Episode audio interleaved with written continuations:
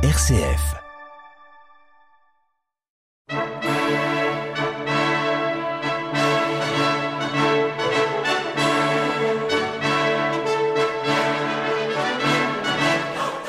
Charpentier ou philosophe, reine ou paysanne, pape ou bergère, ces hommes et ces femmes de toutes les époques et de toutes les nations ont agi pour le bien de l'humanité et pour la plus grande gloire de Dieu.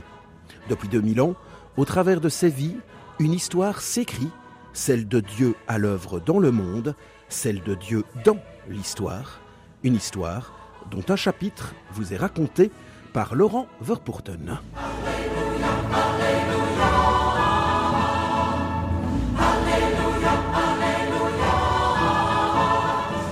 Aujourd'hui, Jean 23, le bon pape Jean.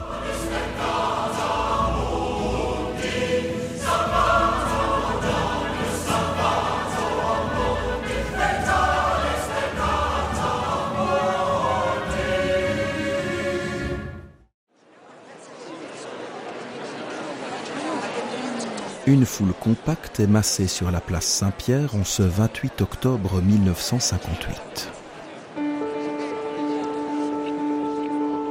Voilà des heures que les gens attendent.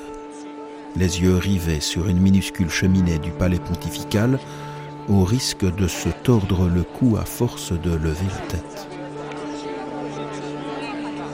Voilà des heures que les cardinaux du monde entier sont enfermés dans la chapelle Sixtine pour élire un successeur au pape Pie XII. Et voilà dix fois déjà que la cheminée crache une fumée noire.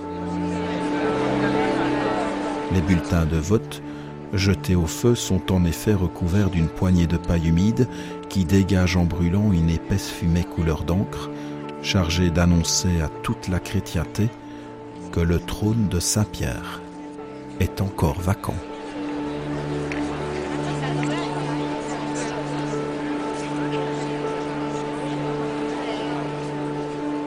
Dix scrutins non concluants. La foule est saisie d'une vague anxiété. Les électeurs ne savent-ils vraiment pas à qui confier l'Église? Ce ne sont pourtant pas les cardinaux célèbres qui manquent. Des noms circulent sur la place Saint-Pierre. Comment se fait-il qu'aucun d'entre eux n'ait encore été proclamé depuis une fenêtre du palais?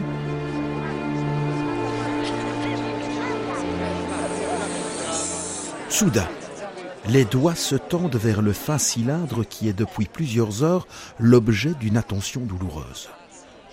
Des murmures s'élèvent, s'enflent et se transforment en un brouhaha confus.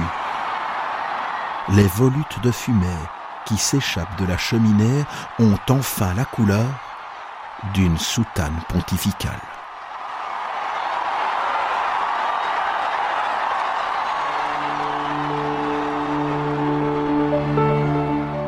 Rome a retrouvé un évêque et le monde catholique un pape.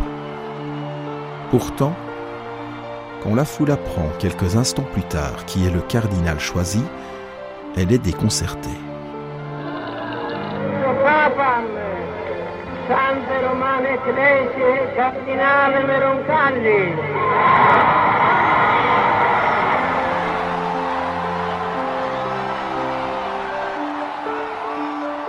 Angelo Roncalli?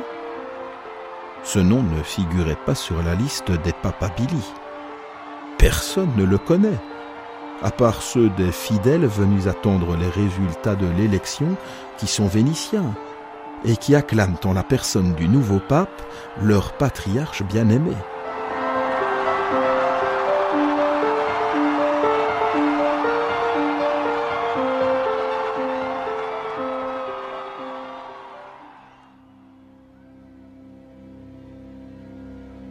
Une silhouette, ronde, vêtue de blanc, apparaît au balcon de la place Saint-Pierre.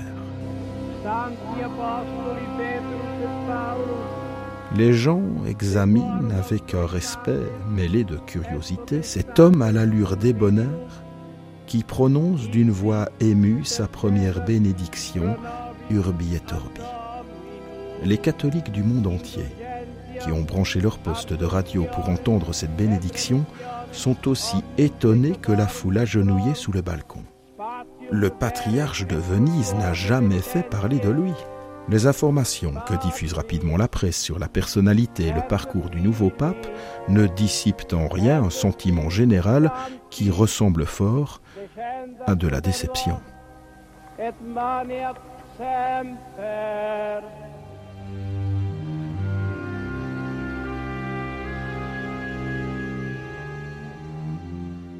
On apprend qu'Angelo Roncalli est issu d'une très modeste famille paysanne des Alpes italiennes.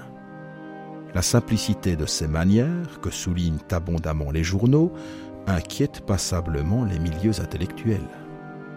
Ancien visiteur apostolique en Bulgarie, délégué du Saint-Siège en Turquie et en Grèce, on ne peut pas dire que ce soit là un passé étincelant. Bien des membres du conclave ont eu une carrière autrement fulgurante. Certes, Monseigneur Roncalli a été nonce apostolique à Paris au lendemain de la guerre et jusqu'en 1952. C'était là un poste prestigieux, mais justement, cette nomination avait déjà stupéfié tout le monde, l'intéressait le premier. On évoque en souriant ces questions étonnées au secrétaire d'État, et la réponse non moins interloquée de celui-ci Ne vous en prenez pas à moi, c'est une idée du Saint-Père. Et puis, il y a son âge. Celui dont la presse annonce le nouveau nom, Jean XXIII, a déjà 77 ans. On ne peut de s'empêcher de penser qu'il est un pape de transition, comme on dit, et que les cardinaux, en le désignant au terme d'une élection laborieuse, n'ont pas pris de risque.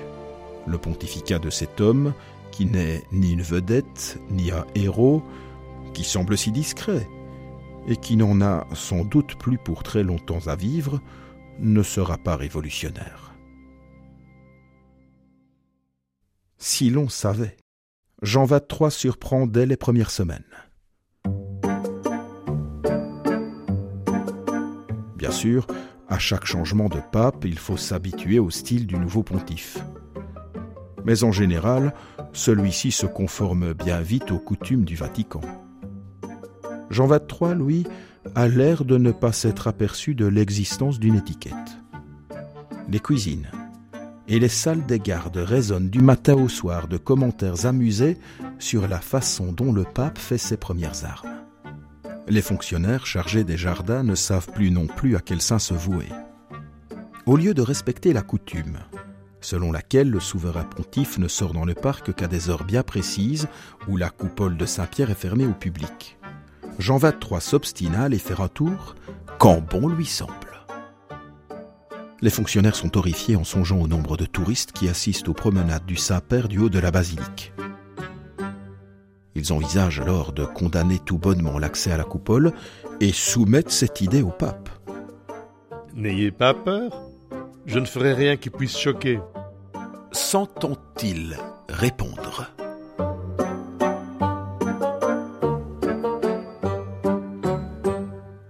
On dirait vraiment que ce singulier successeur de Saint-Pierre fait tout ce qu'il peut pour combler subrepticement le fossé protocolaire qui le sépare du monde.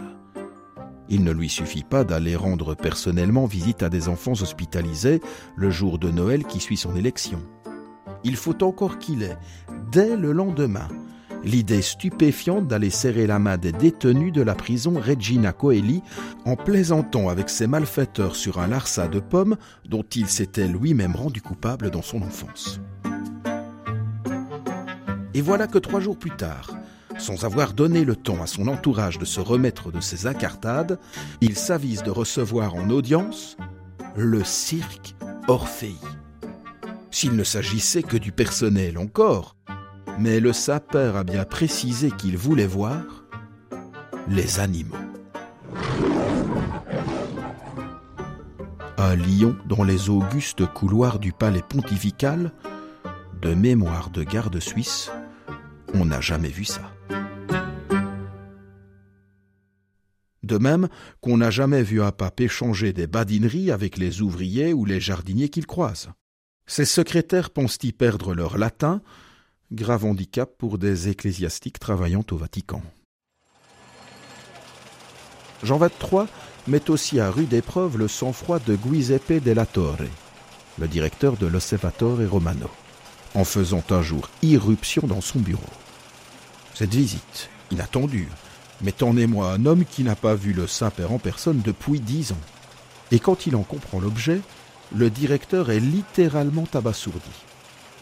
Il s'entend déclarer sans embâche que des expressions comme le lumineux Saint-Père ou des augustes lèvres du souverain pontife ne sont plus de mise aujourd'hui. Parlons sans détour, dans un style plus conforme à notre époque, un style direct et simple. Par exemple, le pape a dit ceci ou cela. Il n'en faut pas plus. demande Jean XXIII. Le comte della Torre est pétrifié devant ce crime de lèse-majesté que s'inflige à lui-même le successeur de Pierre. On commence alors à se rendre compte que ce pape âgé n'est pas aussi insignifiant qu'il y paraissait. Ses manières affables, sa douceur, sa simplicité lui gagnent le cœur du peuple des fidèles dont il a la charge. Tous ont gardé en mémoire la déclaration faite aux journalistes peu après son élection. On a parlé d'un pape politique, d'un pape docte, d'un pape diplomate, et que sais-je encore? Le pape est le bon pasteur, et il poursuit sa mission qui consiste à répandre la bonté.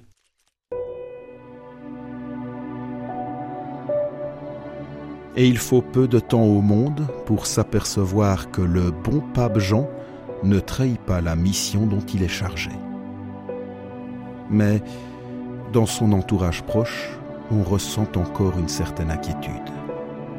Jusqu'où ira ce souverain pontife, choisi pour son apparence inoffensive, dans sa propension à bousculer les traditions Le coup de tonnerre éclate enfin dans le ciel bleu du Vatican le 25 janvier 1959, jour où Jean XXIII annonce publiquement son intention de réunir un concile en vue d'un aggiornamento, une mise à jour de l'Église catholique. Mais pourquoi ce soudain remue-ménage se demande une partie de la curie? Au cours d'une réunion, en guise de réponse aux questions dont on l'assaille, le pape se dirige tranquillement vers une fenêtre de son bureau qu'il ouvre à deux battants. Voilà à quoi servira ce concile. À faire entrer une bouffée d'air frais dans notre Église. Par la croisée, s'engouffre un vent âpre qui vient fouetter les magnifiques boiseries anciennes des appartements pontificaux. Les papiers volent sur la table, les cardinaux frissonnent. Le premier souffle de Vatican II vient de les envelopper. Devant l'énorme travail de préparation qu'exige une telle entreprise, l'un des prélats désignés pour s'en occuper fait très vite part à Jean XXIII d'une certitude, il sera impossible d'ouvrir le concile en 1963. D'accord, dit le pape. nous l'ouvrirons donc en 1962. Paris, tenu.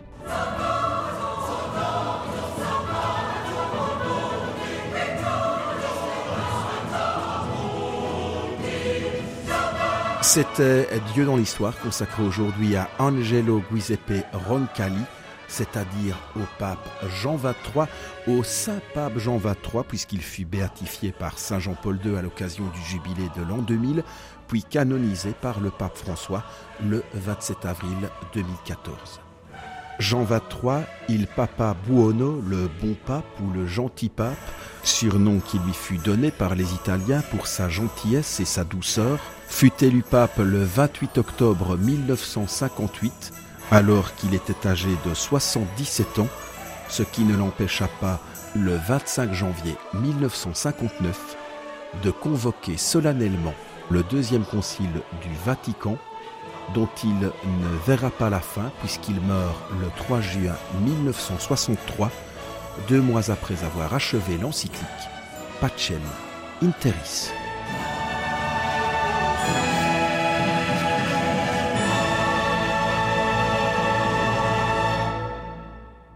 Cette émission était réalisée sur base de l'ouvrage collectif intitulé Le Livre des Merveilles, publié chez Mamplon en 1999.